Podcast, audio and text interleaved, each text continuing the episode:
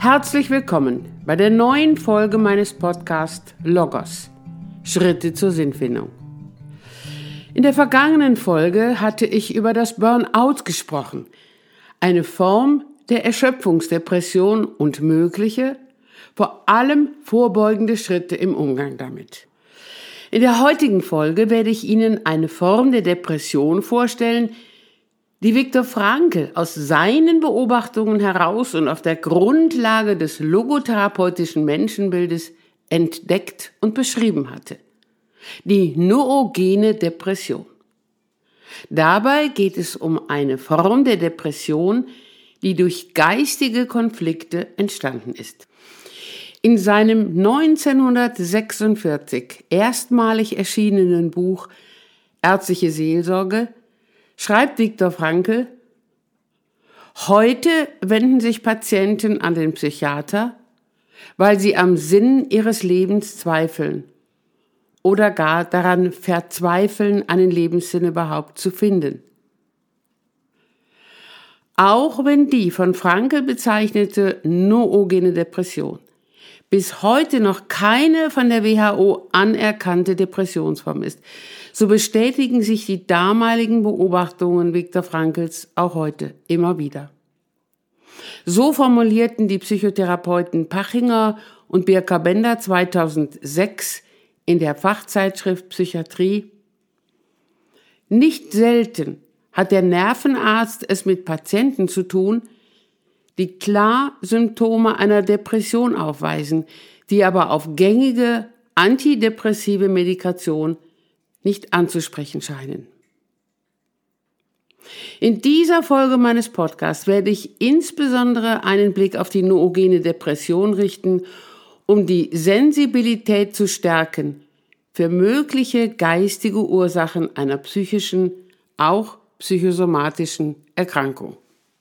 Zuvor einige Anmerkungen zu der Erkrankung Depression. Es gibt unterschiedliche Ausprägungen von Depressionen, unterteilt entweder durch die Ursachen oder andererseits durch die jeweiligen Erscheinungsformen durch die Symptomatik. Zum Beispiel, da ist die endogene, die schwere Depression, die auch als eine bipolare Erkrankung mit manischen Phasen gekoppelt sein kann. Ursachen sind sogenannte endogene Faktoren. Diese sind auch gegenwärtig noch nicht genau identifizierte gestörte Stoffwechselvorgänge im Gehirn. Daneben gibt es auch die somatogenen Depressionen, die im Zusammenhang mit körperlichen Erkrankungen auftreten können, zum Beispiel bei Infektionen, vor allem bei Viruserkrankungen, durch hormonelle Veränderungen oder auch durch hirnorganische Veränderungen, zum Beispiel Demenz, Alzheimer oder auch bei Hirntumoren. Die endogenen und die somatogenen Depressionen sind durch innere, durch körperliche Ursachen entstanden. Zu den Depressionen psychischer Ursachen zählen vor allem die reaktiven Depressionen und die Erschöpfungsdepressionen. Reaktive Depressionen können entstehen infolge einer Krise, vor allem bei Verlusterlebnissen, zum Beispiel Arbeitsplatzverlust oder Verlust eines geliebten Menschen, in den Wechseljahren, bei der Pensionierung und oder auch im Alter. Bei den Erschöpfungsdepressionen handelt es sich um eine vermehrte Müdigkeit nach geistigen Anstrengungen, die häufig mit einer abnehmenden Arbeitsleistung oder Effektivität bei der Bewältigung täglicher Aufgaben verbunden ist. Dabei kann auch der Schwerpunkt auf Gefühlen körperlicher Erschöpfung nach nur geringer Anstrengung liegen, ebenso die Unfähigkeit, sich zu entspannen. Zu den Erschöpfungsdepressionen zählt auch das Burnout, das ich Ihnen in der vergangenen Woche vorgestellt hatte. Bei dieser Aufzählung wird schon deutlich, wie schwierig es mitunter sein kann, eine eindeutige Diagnose im Hinblick auf eine Depression zu erstellen. Grundsätzlich, depressives Erleben hat es schon immer gegeben. Es scheint zum Menschsein dazuzugehören. Allerdings stellt sich bei diesem Erleben, wie auch bei dem Phänomen Angst, die Frage, wann es sich um normales Erleben und wann es sich um eine Krankheit handelt. Zu einer depressiven Störung psychischer Ursache früher wurde auch das Wort Neurose anstellung von Störung benutzt, wird eine depressive Verstimmung erst, wenn sie über einen längeren Zeitraum von mehreren Wochen andauert, wenn körperliche Faktoren wie beispielsweise Schlafstörungen, unklare Bauchschmerzen oder Appetitverlust hinzugekommen sind und der oder die Betreffende nicht mehr ausreichend in der Lage ist, den Lebensalltag zu gestalten. In der psychotherapeutischen Arbeit ist es immer wieder von Bedeutung, einerseits die bestehenden Symptome in den Blick zu nehmen, gleichzeitig die Ursachen zu erkunden und zu beachten. Dies gilt auch für die von Viktor Frankl so bezeichnete noogene Depression als einer Depression vom Geistigen her. Ursächlich erlebt die betreffende Person Situationen, die sie geistig nicht nur herausfordern, sondern auch überfordern. Er oder sie ist zunächst nicht in der Lage, Antworten zu finden auf existenzielle Fragen. Immer wieder kann es Menschen passieren, dass sie eine Situation erleben, die einen bisher wichtigen und wertvollen Lebensinhalt in Frage stellt. Von Bedeutung ist es, dass der oder die Betreffende dann jeweils Antworten finden kann auf dem weiteren Lebensweg. Wenn eine Person zunächst keine Antwort finden kann auf ihre Fragen, dann kann sie in eine existenzielle Krise geraten, die sie, wie wir es logotherapeutisch nennen, auch als eine existenzielle Frustration erlebt. Wenn in der Folgezeit diese Krise nicht bewältigt werden kann, wenn auch weiterhin keine Antworten gefunden werden im Hinblick auf wichtige Lebensinhalte, dann kann es passieren, dass der oder die Betreffende in eine Art der Leere, der Depression gerät, die wir auch als ein existenzielles Vakuum bezeichnen – letztlich als eine noogene Depression. Wie schon eingangs gesagt, die noogene Depression ist keine von der WHO anerkannte Depressionsform. Dennoch möchte ich in dieser Folge einen Blick darauf werfen, um die Sensibilität zu stärken für mögliche geistige Ursachen einer psychischen, auch psychosomatischen Erkrankung. Ein Beispiel dazu, natürlich wieder anonymisiert, möchte ich Ihnen hier wiedergeben. Rainer S. war 22 Jahre alt, als er erstmalig in meine Praxis kam. Er absolvierte eine Ausbildung zum Krankengymnasten. Sein Anliegen zu Beginn unseres ersten Gespräches beschrieb er folgendermaßen. Ich will wieder mehr Freude am Leben haben, ich denke viel zu viel über alles nach. Ich weiß nicht, wie es mit mir weitergehen soll. Rainer S. war Einzelkind. Seine Eltern hatten sich scheiden lassen, als er sieben Jahre alt war. Seine Mutter war selbstständige Kauffrau. Er sagte, früher hat sie mich immer machen lassen, was ich wollte. Der Vater war selbstständiger Unternehmensberater. Mein Vater so Herr S. arbeitet sehr viel und hart. Er gibt mir materiell sehr viel, aber Zuwendung bekomme ich nicht von ihm.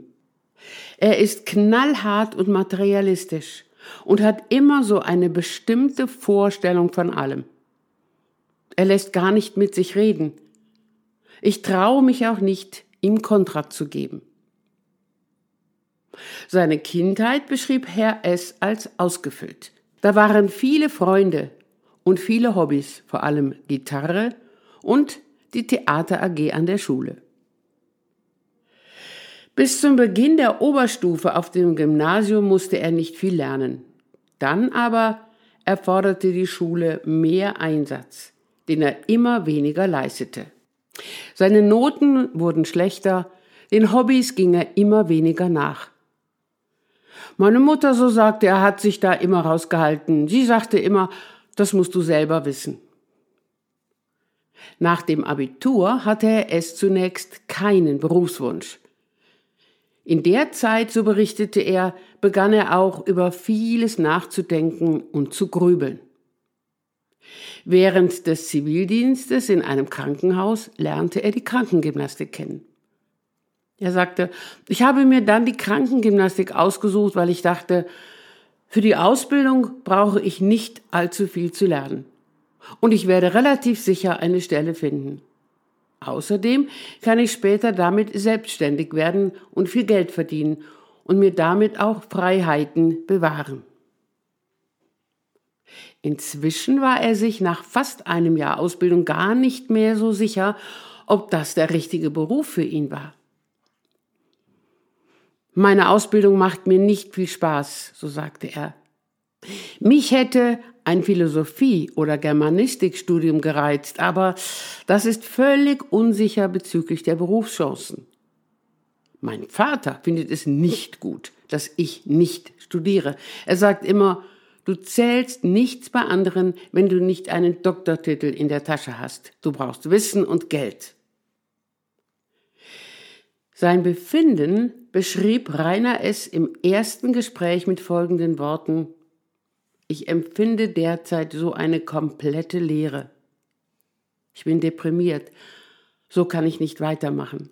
Früher ist mir alles zugeflogen. Freunde, das Lernen, Interessen. Es wird alles so schwierig. Ich kann nachts kaum noch schlafen.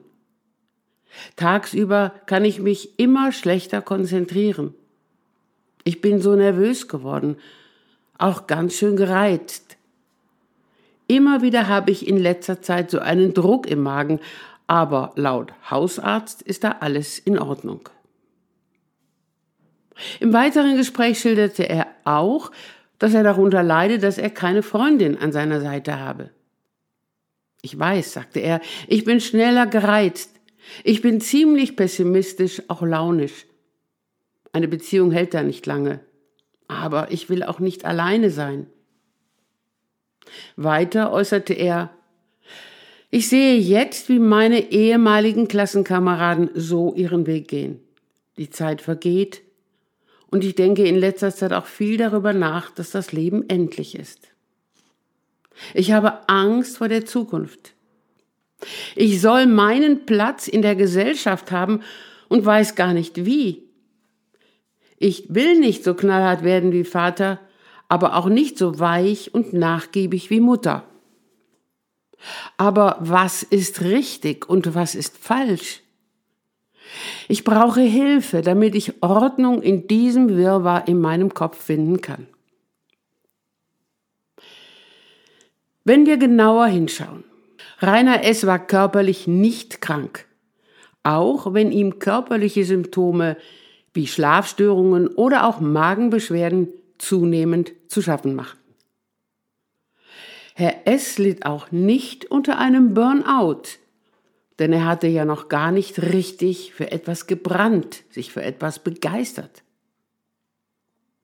Anhand der Schilderungen von Herrn S. kann eher der Eindruck entstehen, dass er es sich lieber bequemer machen wollte, dass er sich doch umgekehrt besser mal auf seine Arbeit konzentrieren solle. Das kann ja wohl nicht so schwer sein. Diese Äußerung hatte er zuvor schon mehrmals vernommen. Diese löste aber eher Wut und auch Traurigkeit bei ihm aus. Er konnte sich auch durchaus selbstkritisch betrachten, aber auch das verminderte sein Leiden nicht. Zuverlässig und hilfsbereit war er, mit Anpacken, das konnte er durchaus. Aber wie er schon zu Beginn unserer Gespräche geäußert hatte, seine zunehmenden Gedanken drückten ihn mehr und mehr nieder, nahmen ihm seine Lebensfreude. Es waren, so möchte ich es formulieren, die Zwischentöne des Lebens, die immer wieder Dissonanzen in seinem Kopf erzeugten, die ihn immer wieder mit vielen Fragezeichen alleine ließen. Wenn wir seine Äußerungen einmal genauer ansehen, dann wird erkennbar, wie sehr ihm die Endlichkeit und Vergänglichkeit des Lebens zunehmend zu schaffen machten. Ebenso die Unsicherheit, für ihn stimmige Entscheidungen treffen zu können, zum Beispiel bei seiner Berufsausbildung. Und er litt unter der Angst, künftig alleine zu sein. Dies alles erlebte er als eine Art Druck, der ihn zunehmend überforderte. Bei jedem Menschen können sich früher oder später Fragen im Hinblick auf das Leben aufdrängen, hervorgerufen durch ein einzelnes Ereignis oder auch in einem schleichenden Prozess. Von Bedeutung ist dabei, und das wiederhole ich immer wieder, dass der oder die Betreffende Hilfe bekommen kann, um Antworten auf die jeweiligen Fragen zu finden. Erinnern möchte ich in diesem Zusammenhang an ein Zitat von Viktor Frankl, das er wiederholt auch im Zusammenhang mit der noogenen Neurose geäußert hatte. Am Anfang des Jahrhunderts hungerten die Menschen nach Brot. Die Menschen unserer Wohlfahrtsstaaten hungern heute nach Sinn. Das Verständnis vieler lebenswichtiger Fragen kann darin unterstützen, eine stabile Grundlage zu erlangen für künftiges Handeln. Dies erfordert unter Umständen viel Zeit und Aufmerksamkeit. So auch bei den Gesprächen mit Rainer S. Viele seiner Äußerungen betrachteten wir und stellten diese in einen Zusammenhang mit seinen Fragen im Hinblick auf das Leben. Dazu gehörte auch, die Grundängste des Lebens besser zu verstehen und mit ihnen umgehen zu können. Die Angst vor Endlichkeit und Vergänglichkeit, die Angst vor der Entscheidung und die Angst vor dem Alleinsein. Erinnern möchte ich dabei auch an die achte Folge meines Podcasts, in der ich auf die Grundängste näher eingegangen bin. Rainer S. hatte Angst, nicht genügend gesehen, nicht genügend wahrgenommen zu werden. Und es war mir ein Anliegen, ihn zu befähigen, dass er seinerseits mehr die Augen öffnen konnte mit dem Blick auf das Leben, auf die unterschiedlichen Facetten des Lebens mit seiner begrenzten Zeit. Es war von Bedeutung, dass er es lernte, wichtige Lebensaufgaben zu erkennen und zu gestalten. Dazu gehörte auch Verantwortlichkeit für andere und für sich selbst zu verstehen und entsprechend zu handeln. Schritt für Schritt konnte Rainer es nicht nur lebens, sondern auch liebensfähiger werden. Damit konnte es ihm auch immer mehr gelingen, so wie er es zuvor formuliert hatte, seinen Platz in der Gesellschaft zu finden. Dieser Prozess war für NS wiederholt mit Schmerzen verbunden, auch mit der Erkenntnis, dass ihm früher so manches gar nicht bewusst war, dass er vieles hätte besser gestalten können. Aber dies war so geschehen. Das Hadern mit negativen Geschehnissen, auch die Vorwürfe an andere Personen, so erkannte er, brachten ihn nicht weiter. Es lag nur in seiner Hand, wie er sein Leben künftig gestalten wollte. Dies empfand er zunehmend als Chance und nicht immer nur als Belastung. Wie schon gesagt, die Gespräche mit Herrn S. und seine damit verbundenen Erfahrungen benötigen viele Gespräche, viel Zeit. Bei den einzelnen Schritten habe ich auch viele Fragestellungen und Übungen eingesetzt, die ich in den vergangenen Folgen meines Podcasts besprochen habe. Nochmals, zur genaueren Diagnosestellung und der damit verbundenen Therapie einer noogenen Depression gehören Symptome, die primär durch eine geistige Problematik entstanden sind. Bei dem Beispiel von Rainer S. habe ich Ihnen eine mögliche Ausprägung einer No-Gen-Depression beschrieben. Diese kann sich auch in einer anderen Symptomatik äußern, so beispielsweise in ausgeprägter Langeweile, bei erdrückendem Sinnlosigkeitsgefühl oder auch bei verschiedenen Formen von Süchten. Immer wieder, so möchte ich nochmals betonen, kann es schwierig sein, eine depressive Störung genauer zu klassifizieren. Häufig gestaltet es sich auch als nicht einfach, Ursache und Folgen voneinander zu unterscheiden. Aber früher oder später wird vor allem bei einer psychischen Erkrankung auch die geistige Dimension eines Menschen in Mitleidenschaft gezogen die sollte immer wieder mit beachtet und mit der jeweiligen Person besprochen werden. Liebe Hörerinnen und Hörer, ich hoffe, es konnte mir gelingen, die noogene Neurose als eine von Viktor Frankl bezeichnete Depressionsform ein wenig näher zu bringen. Jetzt möchte ich auch noch einen Ausblick geben auf die nächste Folge. Seit vielen Jahren engagiere ich mich auch für das Sekteninfo in Essen. Im Rahmen dessen werden immer wieder Parallelen sichtbar zwischen der dortigen Arbeit und der Logotherapie.